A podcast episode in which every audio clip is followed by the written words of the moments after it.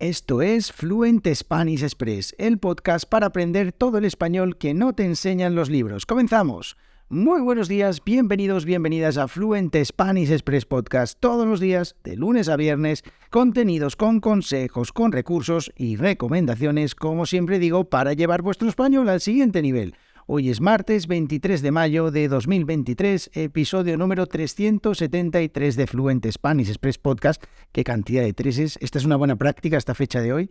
En el episodio de hoy, pues tenemos una novedad, tenemos entrevista, entrevista con una estudiante de español que ahora mismo os voy a contar. Pero antes, como siempre, mi nombre es Diego Villanueva, profesor de español y creador de Fluent Spanish Express. Muy rápido, en www.fluentespanish.express, dos cosas. Acceso a todos los episodios de este podcast, a los 373, madre mía, con todas las transcripciones gratuitas sin necesidad de registrarse. Simplemente busquéis el episodio, tenéis el audio, tenéis la transcripción y podéis comprobar que entendéis perfectamente todo lo que digo. La segunda, eh, o el segundo recurso, la segunda herramienta, la newsletter, también súper interesante, todos los días de lunes a viernes en www.fluentespanish.express, me dejáis vuestro correo electrónico y empezáis a recibir todos los días un montón de historias, un montón de recursos, de contenidos, de, bueno, un montón de cosas y novedades, porque el 1 de junio voy a anunciar algo que solo lo voy a hacer en la newsletter, no lo voy a contar en ningún otro sitio. Así que suscribíos en www.fluentespanish.express. Y ahora sí, ya empezamos con la entrevista de hoy. Hoy nos visita el podcast Agata Marsek, estudiante de Polonia que vive en Katowice que eh, bueno, pues es oyente del podcast, suscriptora del newsletter y que hoy viene aquí al podcast a contarnos su historia con el español. Así que, sin más, os dejo con la entrevista. Bueno, hoy tenemos con nosotros a Agatha, que es una oyente del podcast, es también suscriptora del newsletter, eh, seguidora de Fluent Spanish y eh, pues que está en Katowice, en, en Polonia, no sé si lo he pronunciado bien, pero eh, bueno, pues quiero darle la bienvenida aquí al podcast porque hoy nos va a contar su historia con el español. ¿Qué tal? Buenos días, Agata, ¿cómo estás? Hola, buenos días. Muchísimas gracias por invitarme y tener esta oportunidad de contar mi historia en tu podcast, que como dijiste, sigo y me gusta mucho.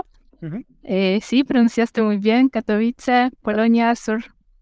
Se nota que estuve cuatro meses allí practicando el polaco, ¿no? Muy bien. bien. Muy bien, bueno, pues nada, pues vamos a hoy, eh, eso, la idea de este episodio, como, volvemos con las entrevistas con estudiantes, lo cual me encanta porque me encanta escuchar vuestras historias y hoy vamos a preguntarte, eh, ¿cuál es tu historia con el español? O sea, ¿por qué empezaste a ser español?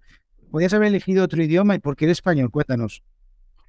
Eh, sí, siempre digo que fue español que escogió a mí, no yo a español, porque la historia comenzó un día después de mi graduación de economía y estaba muy harta de estos estudios, estaba muy feliz de que se acabó y un día después de presentarme en exámenes eh, decidí, bueno, ya tenía todo planeado, pero empezó mi viaje hacia España porque eh, quería participar en un servicio voluntariado europeo y el destino fue España. Entonces eh, fue la organización que eh, me ayudó con esto, mm, con el tema y yo toda muy feliz con el tema de que tocó España porque y encima Islas Canarias, Tenerife, entonces algo muy exótico comparado a Polonia. Entonces así empezó la aventura con aprender el idioma también. Siempre fuiste de voluntariado a, a Tenerife eh, ¿Y sin saber nada de español? ¿O sabes un em, poquito ya? No estaba aprendiendo en aquel tiempo, pero em, bueno, muchas personas comparten conmigo esta historia de que en Polonia en años 90 en televisión habían varias series eh, de México, de Argentina. Ah. Eh, entonces siempre se oía este voz de fondo con expresiones muy dramáticas Así somos dramáticos. De, de, oír, de entender quizás un poquito, pero no, de hablar definitivamente no, nada. Bueno, muy bien, o sea que ese es el primer contacto, bueno, primero las novelas, por supuesto, ¿quién no ha empezado con las novelas? Y después ese viaje de voluntariado a Tenerife, y después de eso, ¿qué va? ¿Qué, qué ocurrió después? Cuéntanos, estoy intrigado.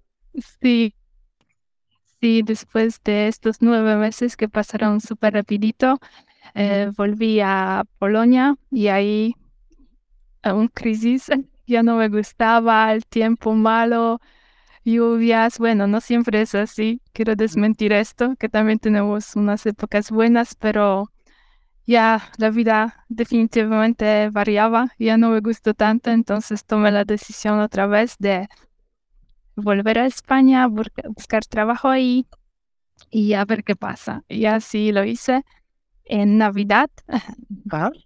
En, yo no me acuerdo qué año, pero... Cuando estaba, cuando estaba nevando en Polonia todo el tiempo, ¿y tú te fuiste a, dónde te fuiste? ¿A Sevilla te fuiste? ¿A dónde te habías ido? No, otra vez volví a Tenerife. Ah, al sol, a la playa.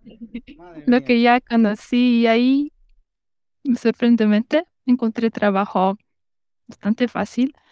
Um, Eran los años buenos de España. Poniendo un anuncio que busco trabajo en una pared de ayuntamiento local y me llamaron que necesitan a alguien. Em, muy buen pagado trabajo, todo yo contenta estando ahí, haciendo vida social, también viajando, hay muchísimas cosas por ver, entonces si alguien no conoce todavía las islas, siempre te los recomiendo. Y bueno, la, mis clientes con quien trabajé ahí decidieron eh, dejar España y volver a Suecia. Entonces esto ya no... Otra crisis, otra crisis, ¿no? Otra crisis. Sí, en este instante decidí, bueno, volví a Polonia, ver mis padres y otra vez estaba buscando una oportunidad, entonces encontré que se puede hacer trabajo de niñera en Mallorca. Ajá. Ah, te cambiaste de islas, ¿no? Sí. Otra vez un destino turístico con sol, con gente y... Y ya habías perdido la, esperanza de volver a Polonia ya, ¿no? Con, con ese tiempo y dijiste tú, yo no vuelvo a Polonia nunca más, ¿ya, no? Sí, todo muy estereotípico, pero una cosa que no investigué es que en Mallorca se habla mallorquín, mm. que para muchas personas es obvio, una especie de catalán, para no entrar en detalles. Sí. Y yo, yo fui para seguir hablando español, para aprender más. Y esto un poquito complicó las cosas, más que la familia de acogida quería que yo hable con la niña en inglés. Em, pero sí, podemos decir que pasé buen tiempo también ahí conociendo esta región. y luego decidí volver mm, a Polonia mm, para hacer un máster, porque a diferencia de España, en Polonia los estudios son gratuitos. Ah, Entonces, interesante. Sí, quería, mm, quería aprovechar este, este hecho. y... lógicamente, eh, sacrificaste un poco de sol, pero bueno, está bien. Ahorraste un poco de dinero también, ¿no? Unos slotties, ¿no? Exacto, pero ¿Qué fue la primera decisión al volver a estudiar en Polonia? Obviamente ir de Erasmus a España. Por supuesto. ¿A dónde fuiste? Y esta vez sí, esta vez fui a, Sevilla. Ajá. Pues yo sabía que había sido a Sevilla, pero no sabía cuándo, vale. Ok. otra vez, otra vez un tiempo fatal en Sevilla, ¿no? sí, otra vez temperaturas muy altas. Entonces yo siempre acabo con un congrejo o un tomate. ¿Sí? Y bueno, más o menos así va la, la historia de, de, de, dónde aprendí, con quién. Muy bien. Muy interesante y muy movida tu historia a muchos lugares, muy bien. Eh, muchos vaivenes también, ¿no? Eh, ¿cuáles, ¿Cuáles son las mayores dificultades eh, que tuviste a lo largo de tu, de tu aprendizaje de español o que tienes también en, el presente? Además de que te hablaban en mallorquín, que no, entiende, no entiendo ni yo, o sea que imagínate. Eh, ¿qué, qué, cosas son, fueron más difíciles para ti? ¿O son más difíciles para ti, lo que tú quieras? Mm, creo que es bastante difícil para mí ver la diferencia cuando alguna frase o alguna palabra se debe usar solo en situaciones informales. Es algo que hay que sentir si ya se puede o no. Entonces, por ejemplo, trabajando mucho más tarde para empresa donde se, mm, tenía que hablar con clientes, por ejemplo, de Argentina o de Chile. Mm, no sabía a veces si puedo soltar algunas palabras o esto ya es demasiado en este entorno Ya, eh, ya, ya. tan profesional. Sí, eso es complicado. Siempre puedes decir, bueno, es que no hablo español. Si ves que cambian la cara, ¿no? Que pone una cara así rara, como diciendo, ¿y esta? ¿Por qué me dice esto? Pero sí, sí, claro, eso es complicado. Sí, el tema de, de los registros, de los contextos, uff, bueno. ¿Y, y qué cosa mm, a lo largo de tu, de tu, de, de tu historia con el español, en cuál crees o re- cuál es el primer momento que recuerdas de decir, joder, estoy aquí hablando español, aquí perfectamente, esto es una maravilla, o sea, sintiéndote realmente contenta de, de, de estar utilizando el español.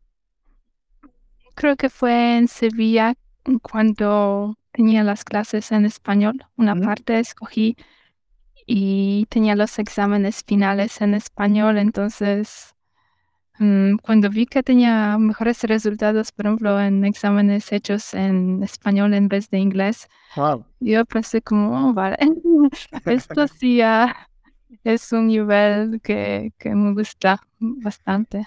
Qué guay. ¿Y cómo, y cómo estás practicando ahora mismo el, el español? Bueno, yo sé que tienes un poco de trampa, eh, ahora, ahora si quieres nos lo cuentas, pero ¿cómo, cómo practicas el español a día de hoy? Además de escuchando, por supuesto, el podcast, de la newsletter, de todas las cosas. Bueno, ¿cómo, cómo fuera de bromas, cómo lo, cómo lo practicas? Em, me concentro en ver cosas interesantes que me interesan realmente en idioma español. Son cosas que normalmente buscaría en polaco, pero los busco en, investigo en español. Em, películas, eh, vídeos, artículos, lo que sea. Y sobre la trampa, sí, tengo una pareja de Honduras, entonces a diario hablamos en español en casa y, y creo que es de gran ayuda para mí. Yo siempre digo que el amor es la mejor motivación para, para practicar un idioma, así que mira, ahí está en este caso, muy bien. Y con él, eh, por- a ver, por supuesto, el, español que, seguramente habla tu pareja, no, que habla tu pareja, con el que, yo utilizo, por ejemplo, en el podcast, o seguramente escuches de otras personas de España, quizás algunas expresiones son diferentes. ¿Cómo, cómo es eso para ti, esos cambios a veces de, de expresiones? ¿Cómo lo, cómo lo vives tú? No, esto es muy curioso porque, ay, no sé, lo va a oír luego y no sé si qué me va a decir, pero le voy a contar que medio vida paso en Honduras y medio en España, entonces Bueno, eh, es una combinación y palabras que uso, expresiones obviamente son de ambos lados. Ah, sí, entre los países hay muchas diferencias. Pero es súper interesante también tener, o sea, ver las dos partes, ¿no? De decir, ah, mira, bueno, lo digo porque yo, eh, mi, mujer es colombiana, con lo cual imaginaos también, eh, sé perfectamente lo que, lo que te, lo que te digo, ¿no? De escuchar expresiones que utilizamos en España, que se utilizan en Colombia, con lo cual al final también es, a mí me parece súper enriquecedor, porque ves muchas maneras de expresarse que son súper interesantes. Así que, bueno. Y, mm, ¿y qué te decir yo? Eh, ¿qué consejos le damos a, los oyentes del podcast que, están ahí como, como tú, practicando español todos los días, aunque no tengan quizás una pareja hispanohablante, pero bueno, ¿qué consejo les darías? Ah, sobre todo tomar pasos pequeños cada día, esto creo que es más importante que si, am, si haces una cosa pequeña, cinco minutos, dos minutos cada día, vale mucho más que una hora y realmente puedes aprovechar tiempo que esperas, no sé, en una parada o en- entre clases, entre, entre cosas. Hay tantos momentos que puedes hacer estos pasos pequeños y también recomiendo ver contenido eh, ya en español de los nativos. Esto ayuda mucho y Sí.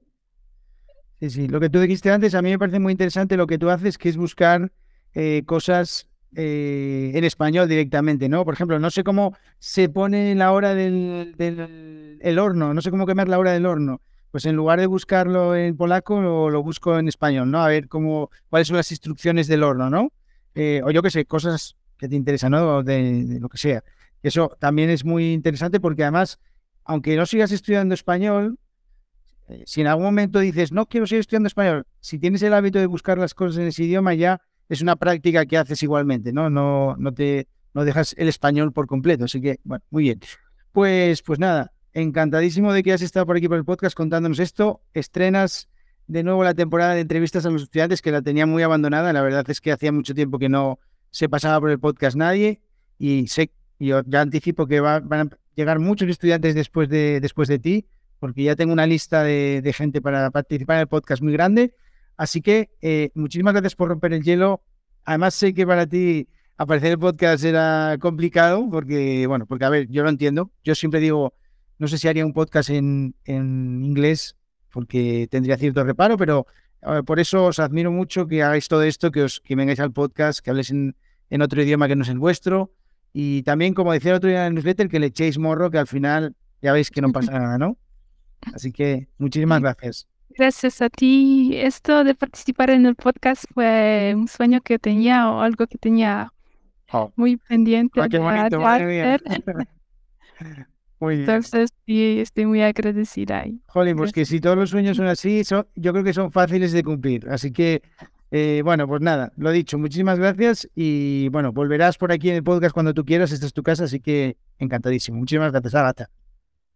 Gracias.